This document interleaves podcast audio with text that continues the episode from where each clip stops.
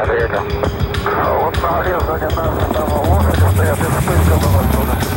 меня здесь своя Голгофа, но креста для распятия нету.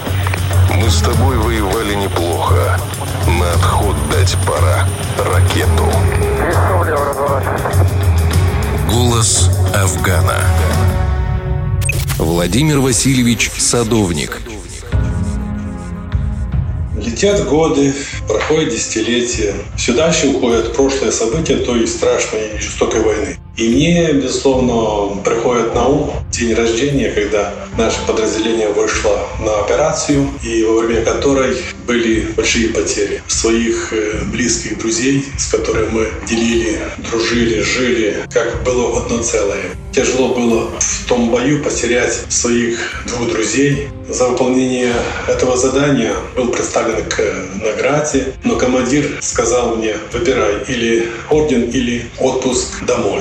Я поехал домой, повидался с родными и близкими, проведал отцов и родных друзей, с которыми мы служили. И еще один момент, когда уже возвращался с отпуска домой другим транспортом, кроме автомобильной колонны, которая везла продукты, горюче-смазочные материалы, боеприпасы э, в Афганистан не было, потому что как раз есть такой термин «афганец», когда 2-3 дня ничего не видно, только желтый песок. В глазах везде он. Поэтому мы добирались вот таким путем.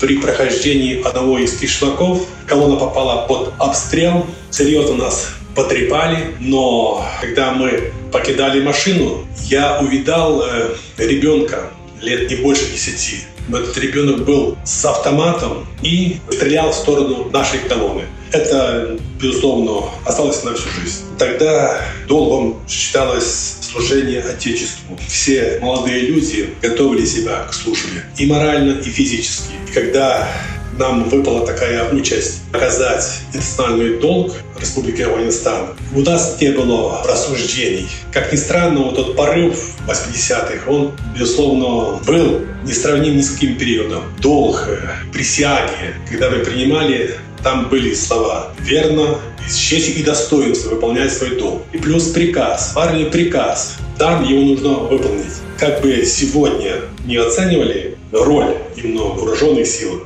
тех э, событиях, нам, безусловно, нечего стыдиться и ни о чем себя упрекать. Потому что на Афганской войне мы воевали за свое отечество. И я считаю, что с честью и достоинством выполнил свой солдатский долг.